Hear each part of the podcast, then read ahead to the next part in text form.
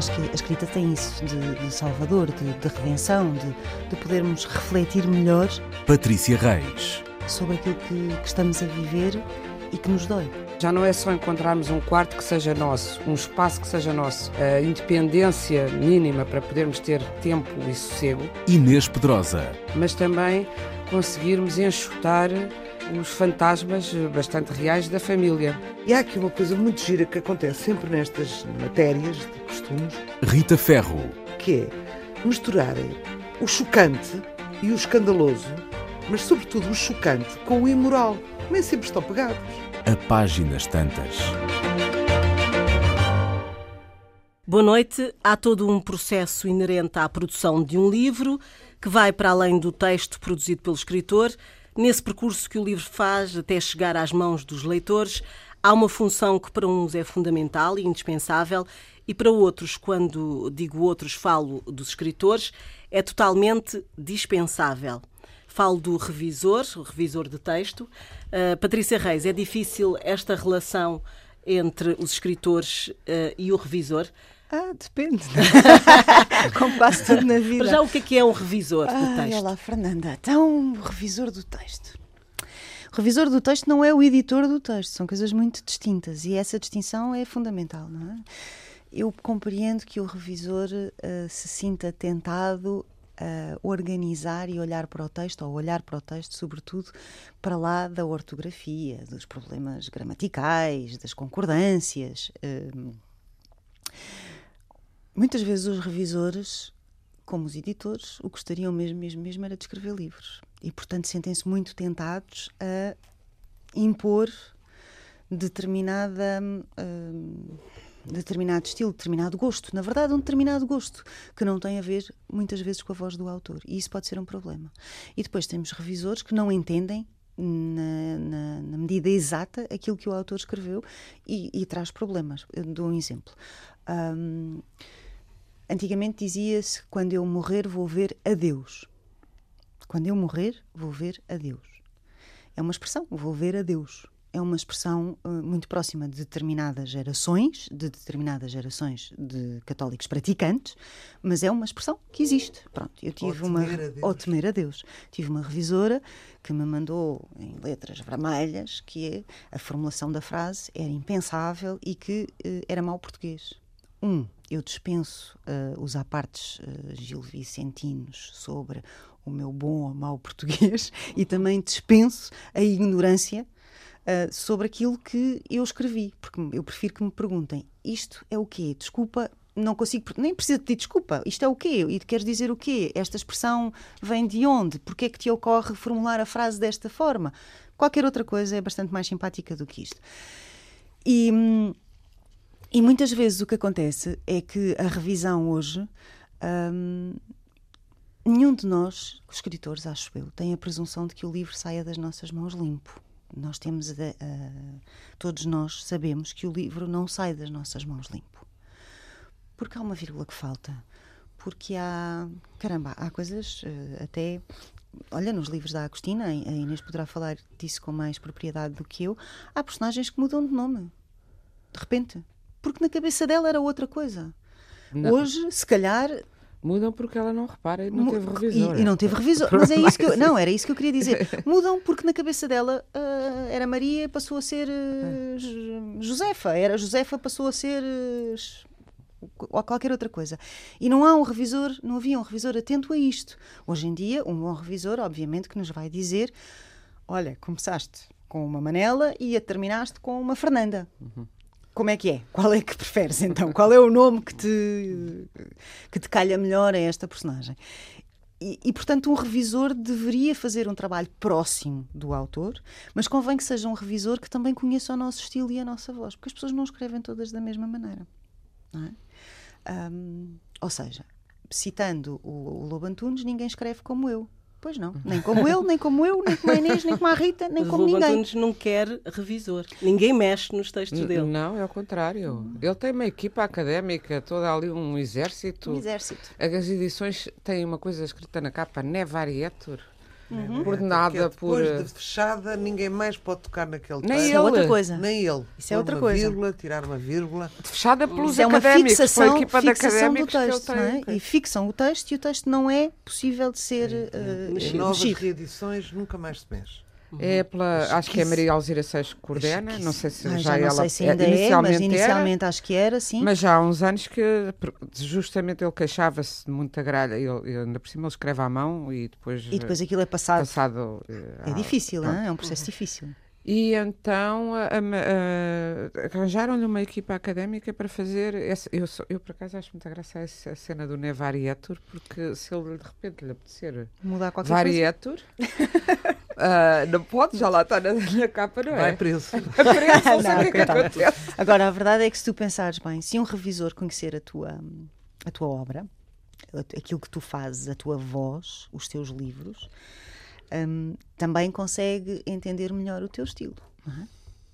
Tu não vais num autor africano eh, corrigir o eu desconsegui. Por exemplo, para dar um, um exemplo de caracacá, não é? Ou os neologismos do Miyakoto, não vais. Não vais. Tens que perceber que, ok, é editado cá, em Portugal, mas isto há- tem uma fórmula e, é uma- e há uma maneira e há uma- um, um trabalho de linguagem e há também a transposição de uma linguagem coloquial que, que o revisor não pode ir só pelo. Portanto, é importante eh, quem escolhe o revisor. Quem é que escolhe, Rita? Quem é que escolhe o revisor? Não, eh, são-nos propostos imediatamente. Quando a gente chega, não, não temos voto na matéria. É aquele, não é? Mas depois, quando há, às vezes, um Portanto, não o editor pode, é que escolhe, não é? O editor é que escolhe. Eu, por acaso, tenho, tenho, tenho tido sorte, nunca tive problemas com, edi- com editores, mas nas, nas- na- Com com revisores, mas nas vezes em que, em, em que, em que me falharam, eh, em que me falhou a pessoa que eu gosto, tive problemas, sei lá, era um bocadinho como a, a Patrícia estava a dizer. Eh, Eu pus uma pessoa a falar como na Zona J, não é? Que, um, um português eh, péssimo, aqui, hã? e a pessoa resolveu emendar o português, portanto não percebeu que era um calão local ou quis já. Eu não acho que os escritores, os revisores queiram ser escritores, por acaso não acho o perfil. Acho que a tentação é mais dos próprios escritores quando hum, traduzem outros. Hum, mas aqui é- é- é- acontece isto. Eu, eu, eu, por, por exemplo, eu, eu revejo os meus livros cerca de 18 vezes. Ai, que horror, eu já Ah, às vezes há erros que eu já não vejo e há outra coisa que toda a gente sabe: não há um livro que saia com erros, sem erros. Não. Livro, como é Não que é? há um livro- livro sem gralhas é como jardim sem flores, certo? 18 porque para atingir a maioridade. 18, 14, 20, assim, imensas vezes, não é? Portanto, no fim nós já estamos cegas, já passamos pelo mesmo erro 50 vezes, já não vemos. eh, Aliás, as nossas revisões, a revisão do próprio escritor, nunca é só ortográfica. A gente não faz só uma ortográfica. Está a pensar em, em contexto, em congruência, em, em tamanho dos capítulos, etc, etc, eh, parágrafos, etc. Portanto, é muito, é muito difícil. A mim, eu nunca tive um problema, uma vez já me aconteceu que o corretor automático a escrever para um padre, estou a dar um exemplo em que, eu, em que ele fez uma crítica ao livro e eu disse, olha, em relação à sua crítica, eu tenho mixed feelings. E depois o, corretor, o, corre- o que é que me pôs o corretor ortográfico? Já te- só vi depois. Mexidas felinas, em vez de Portanto, o seu texto causou mexidas felinas. E da mesma maneira, penso que foi no, no, no livro sobre o meu avô, não sei o quê. Eu não sei o que era, mas vou dizer, por exemplo, que eu tinha escrito Tagina, que é um aportuguesamento de Tagine, e que me saiu vagina. Portanto, às vezes um revisor, não é, pode-nos eh, Salvar. salvar. Mas eles próprios também têm a mesma coisa. Estão atentos a tantas pequeninas coisinhas que deixam passar outras. Porque quando veem, veem certo. E nós também, já quando vemos, vemos certo. Portanto, é muito difícil, um, talvez o Lobo Antunes, porque uma equipa de académicos tem a obrigação disso e muito mais. Agora, hum, passam sempre coisas. Não, o, o que acontece com os revisores é que muitos são, pretendem ser linguistas, não é? E defendem teses. De vez em quando nós temos que discutir as teses com eles. Mas quem é soberano é o autor. Portanto, eu assumo isto. Ah, não é assim? Eu assumo. Pronto. Então, está desrespeitado. Ah, mas o meu nome e tal fica em casa. Não fica em casa. É um escritor que quer assim. Pronto. E, e, portanto, os revisores muitas vezes fazem críticas, não é, ao autor? Uh, sim, dizem Ou que... tentam entrar nesse, nesse processo, não é, sim, de, de sim, crítica. Há coisas que eu também tenho aprendido imenso com eles, humildemente, não é? Há imensas coisas que nós é que não somos linguistas. Nós Ah, somos e a diferença criadores. entre pôr e colocar. Pois, Por exato. exemplo, coisas Mas destas. lá? Eu aprendi que o porquê separado com eles, quando me estreiei, não sabia bem, a gente fala, a gente escreve, mas não de uma maneira para ser lido. E, e- e já percebi que, mesmo que porquê separado, ah, quando tem razão implícita, por que razão é separado. Mas se eu disser porque é que fizeste isto, que também tem razão implícita, é junto. E há uma série de nuances à volta destes porquê separado e porquê junto. Algumas não fazem sentido perante a lei, digamos assim, mas que, digamos, foi convencionado ah, que é assim e às vezes eu aceito, não é? E há, há embora às vezes não concorde, mas pronto, é assim, é assim, como o Fernando Pessoa fez com o, com o acordo ortográfico do, do, do, do tempo dele, ele disse, mas é assim, toda a gente faz, não o quê, também não quer parecer tonto. Ele próprio aderiu sem concordar. Pronto, olha, era diferente do nosso, não confundir com este último, com este aborto ortográfico. Mas pronto. Hum, A Inês, eh, como editora também, como é que fica esta coisa do, do revisor? Ah, pois, eu- eu tenho precisamente agora também a experiência de ser eu mesma revisora de alguns dos livros da minha editora. Ah, às vezes porque, por questões de. Olha, até depressa. Uh, ainda no verão passado tinha livros para finalizar e os revisores, com que as revisoras com que trabalhamos habitualmente, ah, estavam indisponíveis e, e- e dediquei-me a isso. Ah, e já E como é, como é que é, de É. estar do outro lado?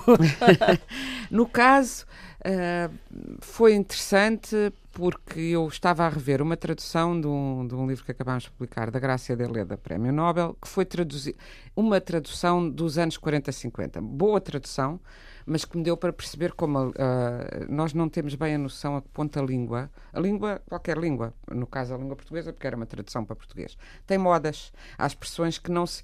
Pode e, portanto, eu tinha o original, fui fazer a revisão com o original também italiano ao lado. E há dif- diferentes maneiras, sempre, em- por muito simples que seja a frase a traduzir, hum, há um adjetivo, eh, até porque ela tem adjetivos muito cromáticos, e há o arroxeado, que, ou o violáceo, ou não, enfim, que de- são, mesmo os adjetivos têm ah, modas que nós vemos que aquilo era dos anos 50 e que agora não se usa tanto aquela cor, usa-se a outra. Eu estava a ler aquilo e a pensar, parece modas de roupa, na mesma. coisas que até são um bocado absurdas. Quando ela diz, por exemplo, passarinho de qualquer coisa, ali, passarinho de primavera. Sim. Não é? Ela ah, muitas vezes põe os homens a dizer: Oh, super. Eles estão zangados. Ah, Em vez de dizer és estúpido, dizes o quê? Ou não sei quantos passarinho de primavera. Eu fico sempre a pensar que isso será uma expressão não, muito local, porque não, E não vai a bota com a berdigota. também, era, também tem muito de localismos e etc. Mas, eh, sobretudo, uma coisa que agora falou-se aqui já de pontuação a propósito da revisão, e de facto os revisores muitas vezes implicam com a própria pontuação, e os tradutores muitas vezes não respeitam a pontuação do autor quando lhes parece muito abstrusa ou mais complicada. E então, neste caso, eh, a Deleda usava imenso ponto e vírgula, o Saramago usa imenso a vírgula, vírgula, vírgula, hum, faz da vírgula a festa da, pontuação. E no caso dela era ponto e vírgula. Ponto e vírgula vai fazendo eh, frases sucessivas dentro do mesmo, eh, mesmo período eh, e todas concatenadas através de ponto e vírgula, que a tradutora tinha sistematicamente posto ponto eh, final e nova, portanto, eh, o sol posto vermelho, ponto, o regato corria, ponto, quando era tudo com ponto, Ponto e e vírgula. vírgula. E isso não é nada indiferente. E eu pensei, isto é uma questão que eu, É uma à questão qual eu estive atento e corrigi, Claro. hum, a que os próprios revisores, quando não, não é a tradução esta, eles querem muitas vezes, isso que elas já estiveram a dizer, que nós escrevamos de uma forma mais simples. Quando ah, a, a nossa voz vem do nosso ritmo e, portanto, ah, se estivermos a dizer as frases todas como numa redação ah, muito corretinhas e muito. Se calhar ficava mais simples, mas não é a nossa voz. Nem a respira... nossa não, a respiração. respiração. Pronto. E há uma musicalidade inerente ao texto. Todos nós temos uma musicalidade, que é a nossa. É, nós somos os compositores daquele texto. E não é querer ser arrogante e dizer que os revisores não servem para nada. Os revisores são essenciais Sim. e cruciais. Atenção, Sim. porque como eu comecei por dizer, os, os, os livros, os textos não saem limpos das nossas mãos. Têm erros e precisam de atenção. E quanto mais não seja, o revisor pode nos chamar a atenção para coisas que nós podemos rejeitar. Portanto, Mas a ficamos a pensar nelas, A não é? relação com Pronto. o revisor é que tem que ser diferente, não é? Mas quase tu não tens relação com o revisor, não é? Mas uma relação cara a cara. devia não. Tu existir, tiveste não é? alguma relação cara a cara com Devia o existir, revisor? Não. não é? Não, temos, quer dizer, recebemos as provas com os Com comentários. os comentários. Esses Não- comentários que a Patrícia relação. se referiu inicialmente são, ah, são à margem das provas, pois nós concordamos ou não. As provas são uh, Eu, quando o texto tinha- impresso, já revisto pelo. entregue por nós e agora revisto pelo revisor, e eles fazem as, as suas, as suas anotações na margem. Hoje em dia já têm um sistema informático que lhes permite fazer isto no próprio computador e as, as, as mão, observações à vêm mão, já formatadas mesmo em letra de imprensa, não sei enfim, mas eu normal. recebo à mão eu devolvo à mão, até porque dá- dá-me mais jeito para estar. Quer dizer, dá mais jeito de ler, ah, assim, e não sei como é que é com a Rita, mas. E devolvo à mão e com comentários aos comentários. Mas devo dizer que nos últimos anos tenho sido. Nos, nos últimos livros tive sempre a mesma revisora. Nunca tive qualquer. eh, enfim, lá está. Uma discórdiazinha aqui ou ali. Depois há, há coisas que têm a ver com o purismo da língua. É assim, as adaptações do whisky e do brandy e do Biquíni. na biquíni. Eu lembro-me de brand, queriam que eu pusesse brand. Epá, eu não não. escrevo brand. É a Ninguém diz brand. Sand, Sand. sand. Eu não escrevo sand. Não, não dá. É, exato. Não, Não, eu não digo uma sand. Odeio-te. disso. É, também. E portanto aí, ah, mas é pur, puristicamente é assim, mas nós não, não podemos não Ah, querer. Agora não é? tens a Portanto, questão do acordo, não é? O Ah, sutiã com til. Eu não uso acordo ortográfico. batom eu não com uso, M. Nem na minha editora, nem no que eu escrevo. Não, simplesmente, como já expliquei umas 30 mil vezes, acho o acordo tão ignaro que não vou entrar na. Na, na- é mesmo. Mas agora uma tens uma coisa dramática que é, filosófica, se tu não? tiveres um, um programa dentro do computador, que é o Word, aquele em que nós escrevemos habitualmente, hoje em dia já está formatado para te sublinhar as palavras que ele considera, ele Word, aquela identidade invisível. Não, mas já tens, mas já tens a, do- a coisa, já podes escolher antes do acordo ou depois do acordo. A sério? A sério? Ai, Pode- Rita, pode- tu estás pode- muito à frente. Pode, pode ser também já eu também descobri. já descobri. Achas que eu agora estrutura Rita, diária? quando chegares É. a casa, Gostarem. mandas-me um e-mailzinho. Não sei como é que fiz, mas fiz. Português antigo, Porque aquela português- coisa de ficar tudo sublinhado, porque projeto agora não tem C, ou porque não. Espetador, o espetador. Corretor não tem C, O despertador. espectador é aquela pessoa que tu espetas no ecrã do, do cinema. Deve ser. E o para sem dizer acento. uma- aqui, já agora, que eu tenho a impressão, com, com uma ou duas exceções eh, mais infelizes, não há nenhum escritor português que respeite este acordo. Posso dizer isto ou não? Não, não, Não, não. ah, Não, não, Não, podes. não. Se calhar, um Olha, jornalista assim, que foi obrigado e que escreve. Isso. já não, é. tens alguns que dizem Eu não que não se conheço importam. nenhum. Hã? Não conheço nenhum. Estou-me a lembrar do Francisco Viegas. Mas também não me lembro de muitos. Eu lembro-me desse porque na, na discussão. Mas lá está, sempre- é um jornalista também. Pois. Não, é? Portanto, os Não, jornalistas e que sobretudo é um político. é E sobretudo foi um político, percebes? Pois. Pois. É esquizofrenizante escrever num meio do jornalismo de uma maneira e depois uh, literário de outra. Mas para além dos jornalistas, criadores, criadores que têm. Tu és jornalista e não tem, usas, não é? Sim. Eu não, é não assim, uso. mas é, não, não Tu uso. não usas e e porque não. Porque acho que é profundamente. É um atentado. Nós tínhamos maneira de, sabendo um bocadinho de latim ou sabendo a gramáticazinha antiga, tínhamos uma maneira de lá chegar. As palavras compostas, por exemplo, tornaram-se uma confusão sem regra. Ah, ah, portanto, eu o que sinto é que com o acordo, ah, depois do acordo, eu passei a ter mais dúvidas sobre. Nunca sei que palavras é que têm. Ifan e coisa é que não sim. Nunca. eh, Ficou uma grande confusão porque deixou de haver uma regra que havia. E agora já, já me perco muitas vezes. E. hum, Também eu, já me baralho. Baralho? completamente. Ah. À força de Ah, e há ler. coisas que não fazem sentido. E, eu, e, e acho, por cima, quer dizer, aquilo que, que distingue as, as variantes de Portugal e do Brasil, que são as mais diferentes, porque o português de Angola é, é igual na sua formulação ao de Portugal. Pode depois ter neologismos, mas Claro. esses neologismos toda a gente Toda tem a o direito gente tem, claro. de inventar Claro. até. Mas, em Moçambique, muito neologismos, ah, usam-se muito, mas isso não tem a ver com a estrutura da língua. Agora, O que é engraçado é que ele foi criado para, digamos, é uma- ah, da- ah, ah, como é que se diz? As uma diferenças pescadela são- de olho aos palopes e nenhum palope não, e as diferenças são sintáticas. Ah, Tu quer dizer, não- as diferenças não são. São de construção de construção frase, de construção frásica, não frásica. são Sim. de vocabulário, nem são de, de- da maneira de escrever as palavras, até porque havia palavras que se escreviam da mesma maneira. E com essa eh, ideia mirabolante que eh, o que vale é a pronúncia culta, só a expressão pronúncia culta já me deixa colado ao teto de raiva, percebe? É a pronúncia culta, traz. o elitismo. É a pronúncia culta em cada país, que eu nunca sei se a pronúncia culta pois é a nossa, ou é da zona J de que tu falavas, ou de, ou de Coimbra, deve ser a de Coimbra.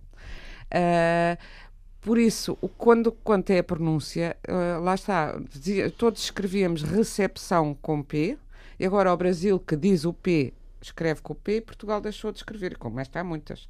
Portanto, qual é a uniformização? E qual é a lógica? Não e tem qual lógica. é a lógica? não tem não é? lógica. Até porque a pronúncia, ah, dentro de Portugal, nós em princípio não dizemos Egipto, mas eu conheço muita gente que diz Egipto. Gente.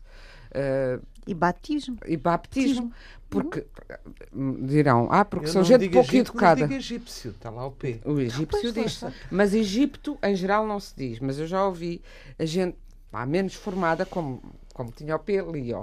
E de facto, no, no- se no Brasil se diz, no, por acaso Egipto, penso que se diz no Brasil. Põe-se. E aqui não se põe. Não, sei, se, põe, nem sei não se se põe no. sabe Recepção diz. Mas mesmo para os revisores de texto, hoje uma em dia confusão. deve ser uma grande confusão, não é? porque Pois, tiveram não- que não reaprender uma série de regras para poderem continuar a trabalhar com aquelas editoras ou órgãos de comunicação social ou o que for que tenham dito, ok, nós vamos seguir o acordo. E as regras, E e, as tem que ter o regras são- prontuário ao lado, porque na formação de palavras compostas, as regras são tão vagas e tão, eu não as consegui sequer fixar, que tu nunca sabes quando é que a palavra tem eh, a Às vezes infinização. dobra o R, fica esquisitíssimo. Pois. não é? As regras tornaram-se bastante mais confusas. Mas- há coisas e coisas, desculpa interromper, Fernanda. Hum. Ah, Estava a pensar. Eu tenho um ódio de estimação a advérbios de modo. Hum. Um bocadinho excessivo. um É um ódio um excessivo, bocadinho é excessivo. verdade. Convenhamos que. É verdade, tens razão. Vou-te dizer uma coisa. É verdade, tens É razão. melhor tu. eh, eh, rever esta matéria. É melhor, por exemplo, tu e eu tenho, já começo a ter ódio de estima- estimação ao- aos teus a miúdo. Ela, para não usar frequentemente, agora põe a miúdo em tudo. Eu? Sério? Sim. Pois. Pois a miúdo. eu A sério? Sempre. É que está a eu não fazer disse um que estava a ler, não sei o que é não é? Não, não. Estou a brincar. Não, Mas ela pode ter. Não, mas a Inês pode ter toda a razão do mundo. E eu digo, porquê é que ela usa tanto a miúdo, Não. por exemplo? Para não pôr, eu, há não pões 30 nenhuma palavra há com medo, tu 35 não anos usas. comecei Não a escrever, não. foi-me dito que não podíamos fazer advérbios de modo. Não podíamos, que era feio em literatura. Quem é que te disse? Não, Os meus. Os teus. meus. Os meus Não Na foi família. o teu pai. Ah, na família, sim. Ah, Não, teu não, pai não. também? Também disseram advérbios de modo evita. São palavras Só que é realmente um preconceito Eu vou trazer aqui. Porque todos os grandes escritores Vou trazer Todos os aqui o Essa de Queiroz. Não, tens Põe tu, advérbios essa, de modo. tu, essa de Queiroz, tens frases com três advérbios de modo. Ou quatro. Eu, amo- eu às Quatro, ou quatro. Os maias, opá, como tu estavas sempre com isso atrás dos meus livros a chatear, eu uma vez que. Não, mas eu agora já não os chateio. Maias Eu agora faço um, eu faço um, eu ponho num colete de forças quando vejo um texto de alguém e quando chega um advérbio de modo eu encolho-me e digo não vou ver, não vou ver, não vou ver, não vou ver. Não quer Só saber. se forem muitos. Mas é, há páginas seguidas dos Maias sei, e, é como, e que ficam eu sei. bem. E que por acaso ficam bem até lidas em voz alta. Eu sei que Com a pode tal pesar musicalidade, sim. E o que usava eh, numa página, eu acho que uma vez até te mandei, ou disse, eram 25, numa página, 25 advérbios de Estás modo. a ver os- a quantidade de antidepressivos que eu tomei nesse dia. Advérbios de modos são aqueles advérbios que acabam em mente. É, frequentemente. Porque São- são palavras que apaixonadamente, extremamente, que é uma palavra que tinha de ser banida, outras É. coisas assim. São palavras que mentem, portanto. Mas o, revisor, eh, para além da- do lado eh, gramatical que já tivemos aqui a falar, eh, ele tem que conhecer o autor? Acham que é essencial? Eu acho que ele pode fazer... Os outros o livros. tradutor tem que conhecer o autor. Acho que, O objetivamente... revisor não. Não. Não tem que respeitar. Tem que respeitar. Mas tem que ter a sensibilidade de perceber. O que é que- Ah, este é, este é jazz, é soul, é, não é? É, claro. Qual é o ritmo Qual é? e respeitar. respeitar. É. O que eu uma já frase. percebi é que eles são orientados para determinados alertas uns e outros para outros. E eu reparei isso com estas minhas duas amigas. Mandei o meu último livro e elas, ultra simpaticamente, fizeram logo a revisão, uma e outra. A Inês ah, tem, tem os seus ah, coisas de eleição, as suas preocupações de eleição, e a Patrícia tem outras Mas eu isso acho que, que não são as da. Inês. Quer dizer, é muito Pois, engraçado. sim, sim. Portanto, aí eu acontece. percebi, é giro. Cada É. pessoa vê à luz É, isso é verdade. alguma embirração.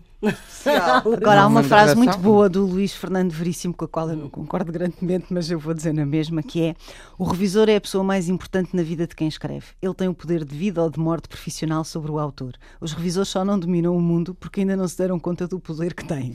Eu acho que ele se refere aqui é aos humorista. editores. Numa, é, Não, mas sabes que o revisor, eu estava a pensar, há um livro do Saramago, eh, a História do Cerco de Lisboa, que, é, que, que o protagonista é um revisor e, to- e há um, toda a história é desencadeada por causa de uma gralha.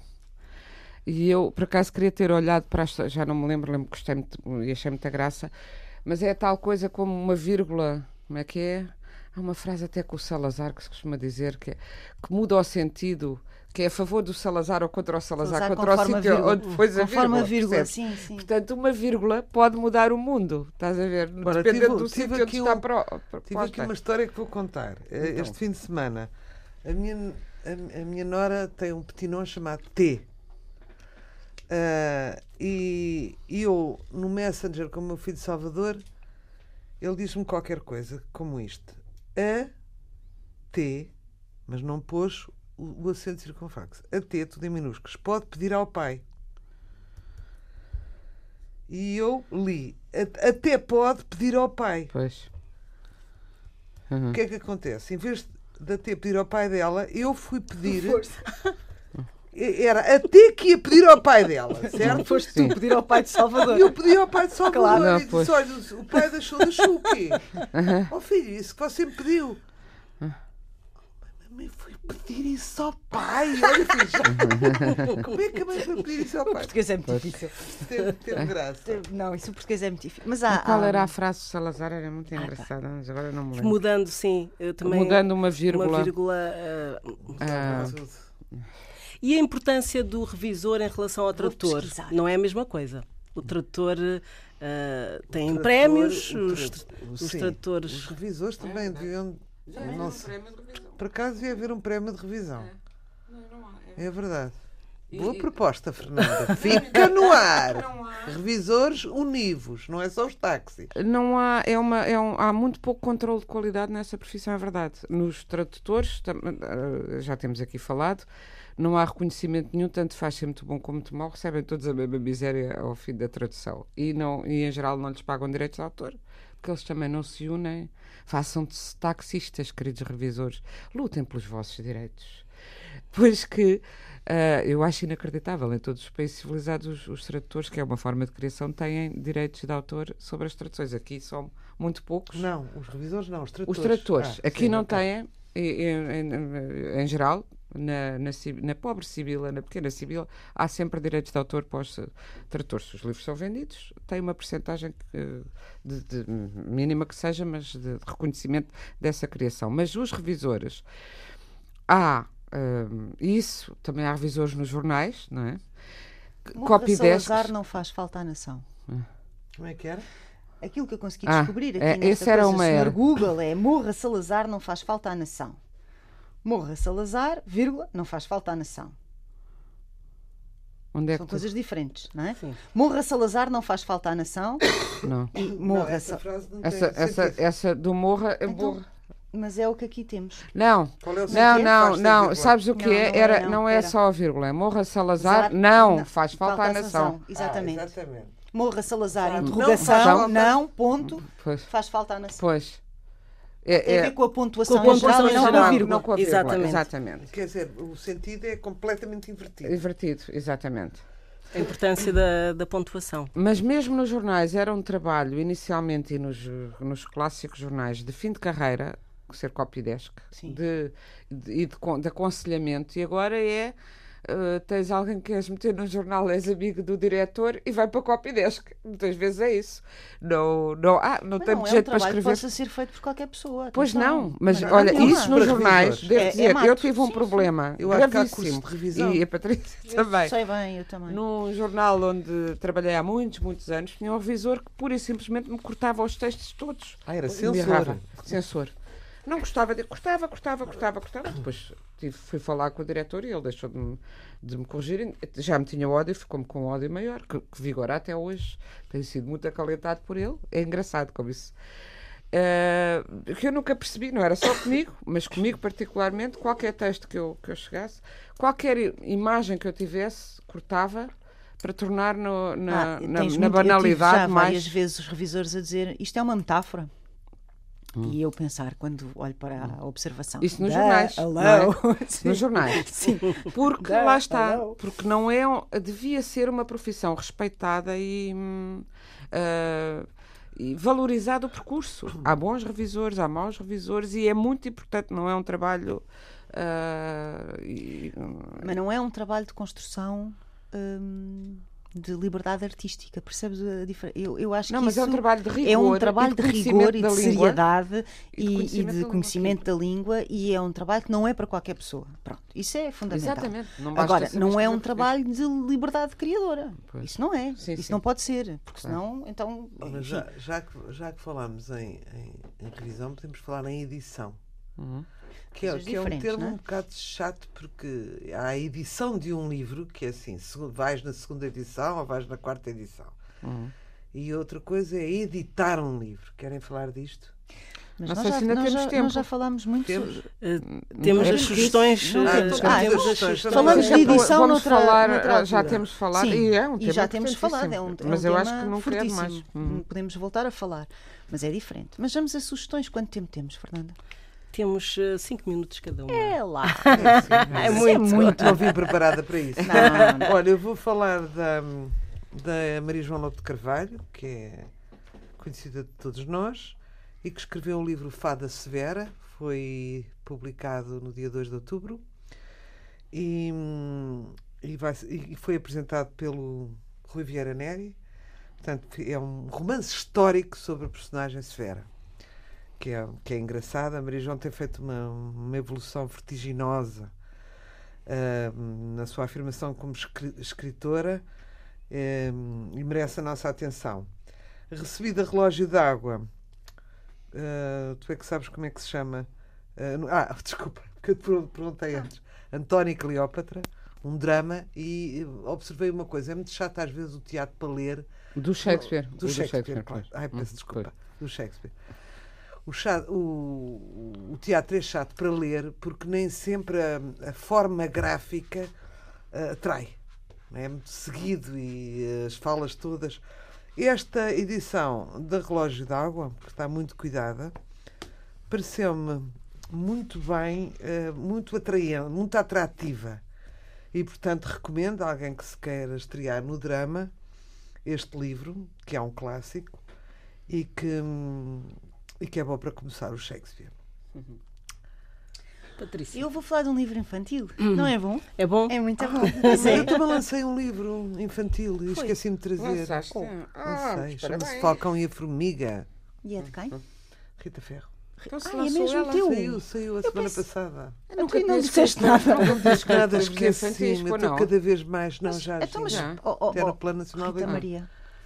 É verdade. Conta lá, e é sobre o quê? Foi uma encomenda da Falcoaria Real de Salvaterra de Magos ah, que fizeram para uma, uma iniciativa excelente para distribuição gratuita entre as crianças do município. E, portanto, é uma fábula. Nunca, olha, nunca tinha escrito uma fábula. Por acaso já tinha. Ah, agora esqueci-me. Já viste tudo também, não é?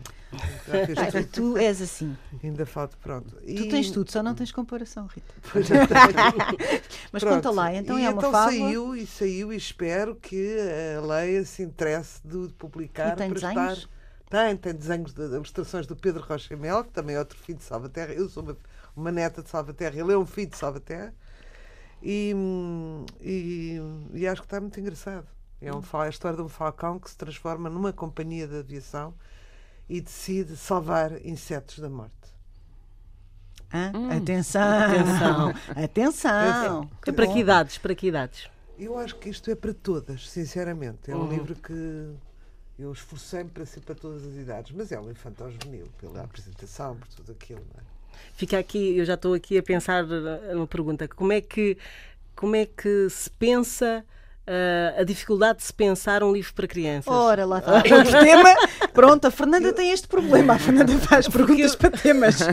Oh, Fernanda. Pronto, ok, Vamos falamos nisto. infantil, Temos que falar isso. Que eu tenho que me pôr sempre na. Eu sou criança, não é? Portanto, é só regressar uns, uns dias. Mas isso, mas, mas isso é importante, me é importante isso, uh, se- passar, Eu tenho termos esse escrever- papel de criança. Eu tenho que o escrever como se me estivessem a tentar contar uma história. E eu, e eu fosse criança, entende? Portanto, aquilo que me interessa é aquilo que eu faço. Pode não interessar aos outros, mas é sempre. É essa a parâmetro. Azarinho, não é? É. Azarinho, É como azarinho. diria É outro. forma. Então eu vou recomendar este livro do Francisco Moreira, que é um livro infantil, que foi publicado em 2017 ah, no Reino Unido, onde ele vive há sete anos. Chama-se Rumblings e a Aventura dos Sabores. Ahm, vai ser agora publicado pela, pela Leia. Ahm, e é. Ele escreveu, direta, ele escreveu ah, diretamente em inglês, pronto. ah, ahm, é um grupo de criaturas peludas com um ar muito divertido que veneram comida, são doidas por comida. Sou é eu, ilustrado é pela Maria Salgado e teve uma, uma campanha de financiamento coletivo de 2.400 libras, que deve dar mais ou menos 2.500 euros, Ahm, e foi vendido em plataformas como a Amazon, a Follies e a. Falta-me o nome de uma. E a qualquer coisa, e entretanto sai agora, sai agora cá. E o livro é fez muito muito, sucesso. muito divertido. O Fez livro é, muito sucesso fez, fez algum sucesso. É uma série, portanto, ele tenciona continuar a escrever e a Maria Salgado continuará, penso eu, a, a- a ilustrar, até porque estas, estas criaturas peludas têm um ar muito peculiar. Um, e é bom, é bom ter alguém que está fora do país, que escreve uma história infantil uh, numa outra língua e que, entretanto, este. E há algum felpudo Uhum. vegetariano ou anti-glúten ou... Tem que haver, tem que haver. Tem que São os haver. Mas novos eu compro tempos. o livro, amor. São os novos tempos. Inês, Eu tenho várias propostas para fazer para as leituras agora de outono e inverno dos nossos queridos ouvintes.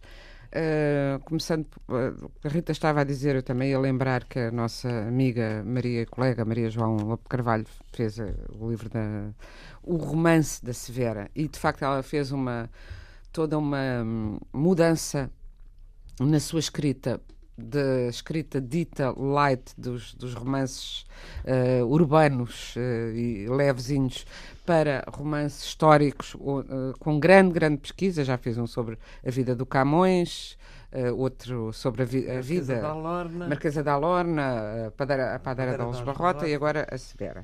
E, tem, e ela tem feito um trabalho notável de reconversão e de pesquisa histórica eh, profunda. Que é o que ela mais gosta. E depois a. Rita estava a falar do, do Shakespeare e eu, eu lembrei-me de, de falar deste livro do, também da Relógio d'Água, eh, do Tolstói, que saiu agora, Os Últimos Escritos, com uma tradução de António Pescada, um, um grande tradutor do russo, que trabalha, hum, eh, que tem traduzido muito do, de Shakespeare, portanto, uma boa, muito boa tradução. E que tem muitos artigos muito diferentes, são os últimos escritos sobre arte, sobre filosofia, sobre Não queres, patriotismo. não sobre... queres ler qualquer coisinha? Não, o que eu poderia ler é uma coisa muito provocante, porque é ah, precisamente sobre eh, um artigo grande sobre Shakespeare e o drama, em que ele começa por dizer. Eu lamento, mas eu nunca gostei do Shakespeare. E agora tenho 75 anos. Posso Eu- dizer isso à vontade. e, ah, e, e, e, e continuo a não gostar. E até fui ler outra vez para ver se tinha mudado de opinião. E sei que isto vai chocar toda a gente e tal. Eu- agora, as razões que ele apresenta para não gostar de Shakespeare, sendo que eu devo dizer, eu gosto de ler Shakespeare como leio poesia. Nunca gostei de ver Shakespeare em teatro, nem quando é muito bem representado, e já o vi no The Globe, em Londres, felizmente, e já o vi aqui montes de vezes, muito bem feito pela cornucópia.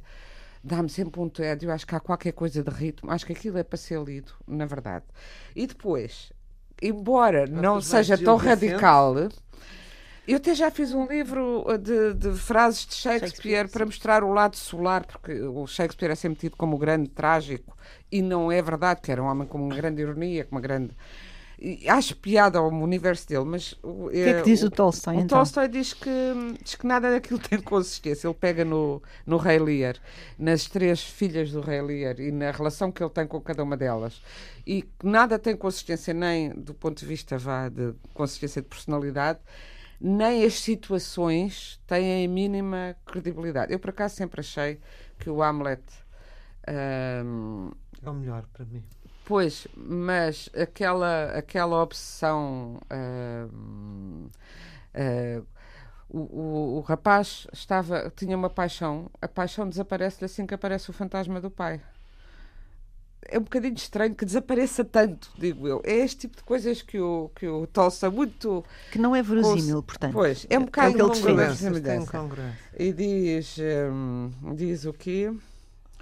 Bem, é, é um bocadinho comprido para. Uh, Lembro-me do espanto que senti ao ler Shakespeare pela primeira vez. Estava à espera de receber um grande prazer estético, mas ao ler uma após outra as suas obras consideradas as melhores, o Rei Lear, Romeu e Julieta, Hamlet e Macbeth, não só não experimentei prazer, como senti uma irresistível aversão, tédio e perplexidade sobre se seria eu o insensato por considerar insignificantes ou até simplesmente más obras consideradas o cume da perfeição por todo o mundo culto, ou se é insensata a importância atribuída por esse mundo instruída às obras de Shakespeare. A minha perplexidade era tanto maior quanto eu sempre sentir vivamente a beleza da poesia em todas as suas formas. Por que razão as obras de Shakespeare, tidas como geniais em todo o mundo, não só não me agradavam, como até me causavam repulsa? Durante muito tempo não acreditei em mim mesmo e ao longo de 50 anos pus-me a ler diversas vezes as obras de Shakespeare Sobre todas as formas possíveis, em russo, em inglês, em alemão, na tradução de Schlegel, como me aconselharam. Coitadinho, ele fez esforço. Li várias vezes os dramas, as comédias, as crónicas e experimentei sempre invariavelmente os mesmos sentimentos: repulsa, enfado e perplexidade. É como eu e Agora, Ulisses, antes de começar a escrever este artigo, um velho de 75 anos, querendo pôr-me uma vez mais à prova, li de novo todo o Shakespeare, desde o Rei Lear, Hamlet, Otelo, até às crónicas dos Henriques, várias peças sobre os, os vários Henriques, uh, reis Henriques de Inglaterra. Troilo e Cressilda, A Tempestade, O Cimbolino, e experimentei ainda com mais força aquele mesmo sentimento, mas já não a perplexidade, antes a firme e indubitável convicção de que a constante glória de que goza Shakespeare e que leva os escritores do nosso tempo a imitá-lo e os leitores e os espectadores, distorcendo o seu sentido estético e ético, a procurar nele uma inexistente qualidade, é um grande mal como todas as falsidades. Embora eu saiba que a maioria das pessoas acredita tanto na grandeza de Shakespeare que, ao lerem esta minha opinião, não admitirão sequer a possibilidade de que ela seja justa e não lhe darão qualquer importância, tentarei mesmo assim, o melhor que puder, mostrar por que motivo acho que Shakespeare não pode ser considerado não apenas grande, genial, mas nem mesmo um criador mediano. E depois e são muitas aí, páginas. Vai por aí fora. Vai por aqui fora. É muito uh, refrescante, digo eu. Porque refrescante. É refrescante. É. Qual é o, o título? O título são Os Últimos Escritos Portanto, isso, isso são textos de ensaio uh, e eu acho que nós não, não damos suficiente atenção aos textos ensaísticos ou outros textos. Estamos sempre a falar, quando falamos o que é que andas a ler, é sempre romances. Romance, e nós contra nós falamos, quer dizer, contra nós falo porque nós todas somos romancistas. Já. E além disso, gostava de sublinhar a saída do. Tinha muito outras coisas, mas fica para a próxima. Mas já que estamos a falar de ensaio, de Caos e Ritmo, do José Gil, eh, que é também na Relógio d'Água é, é, um grande filósofo português uh, europeu. Uh, já foi considerado entre os 25 melhores, maiores filósofos contemporâneos. E este livro é muito interessante, é um livro denso. Ele escreveu Portugal, O Medo de Existir, que teve um imenso sucesso, porque é uma análise da forma de ser do povo português mais acessível ao próprio ao povo comum. Este é mais desse, mas também é mais estimulante. Eh, porque fala sobre o, o que há de. Eh, na, para a construção do eu, todos nós somos caos e ritmo, ou caos e ordem. E ele parte dessa, da análise do caos, uh, de, quer cientificamente, quer a nível do inconsciente e da nossa relação connosco mesmo e com os outros, e ao longo da história, da história da filosofia e da história das ciências também, de como uh, o caos foi entendido, o, o que é que é o caos e o que é que é o ritmo, vai analisando como o caos pode transformar e ritmar a própria ordem, e como todos nós somos feitos de um caos que se organiza para fazer uma determinada ordem, ou o caos pode fazer desmoronar. O que é que faz com que de umas vezes o caos seja a nossa organização e de outras vezes seja a nossa destruição. Isso, um escritor é a resposta, não é? Exato. É feito de- Portanto, é um Oh, Rita, livro sobre a é criatividade. perfeito para ti. Perfeito para É um ti. livro que fala sobre a criatividade. É, o que seria, o que seria um escritor sem caos e o que é um escritor com caos, caos. não é? Com as suas preguiças, com as suas. E com ritmo, causa e ritmo. Repara que não é causa Sim, e ordem, sim, é causa sim. e ritmo. Ritmo é é muito, muito engraçado. interessante. E pronto. E penso E que já pronto. estamos no fim. Exato. De maneira que. E, portanto, são sugestões eh, literárias e ideias eh, nesta, neste final eh, de programa.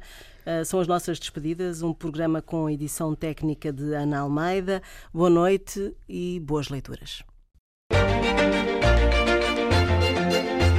Acho que a escrita tem isso de, de salvador, de, de redenção, de, de podermos refletir melhor Patrícia Reis. sobre aquilo que, que estamos a viver e que nos dói. Já não é só encontrarmos um quarto que seja nosso, um espaço que seja nosso, a independência mínima para podermos ter tempo e sossego, Inês Pedrosa. mas também conseguirmos enxutar os fantasmas bastante reais da família. E há aqui uma coisa muito gira que acontece sempre nestas matérias de costumes, Rita Ferro. que é misturarem o chocante e o escandaloso, mas sobretudo o chocante com o imoral. Nem sempre estão pegados. A páginas tantas.